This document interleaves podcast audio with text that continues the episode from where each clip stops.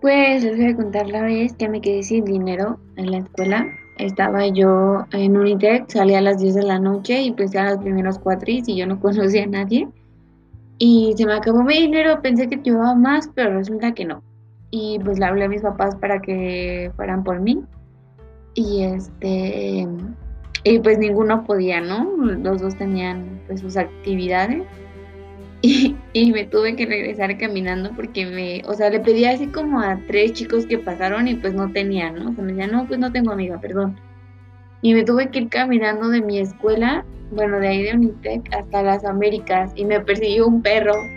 Me salió un perro de repente, me tuve que echar a correr y no me dejó de seguir hasta que atravesé un puente Luego llega una parte en la que ya no hay como banqueta, o sea, ya solo son como los carros y ahí iba yo caminando por la acera y todos me tocaban y yo como de, ay, qué pena. Y este, tenía muchas ganas de llorar, pero pues seguí, seguí adelante y pues ya llegué al otro Mexibus donde pues ya tenía dinero, pues ya llegué a mi casa.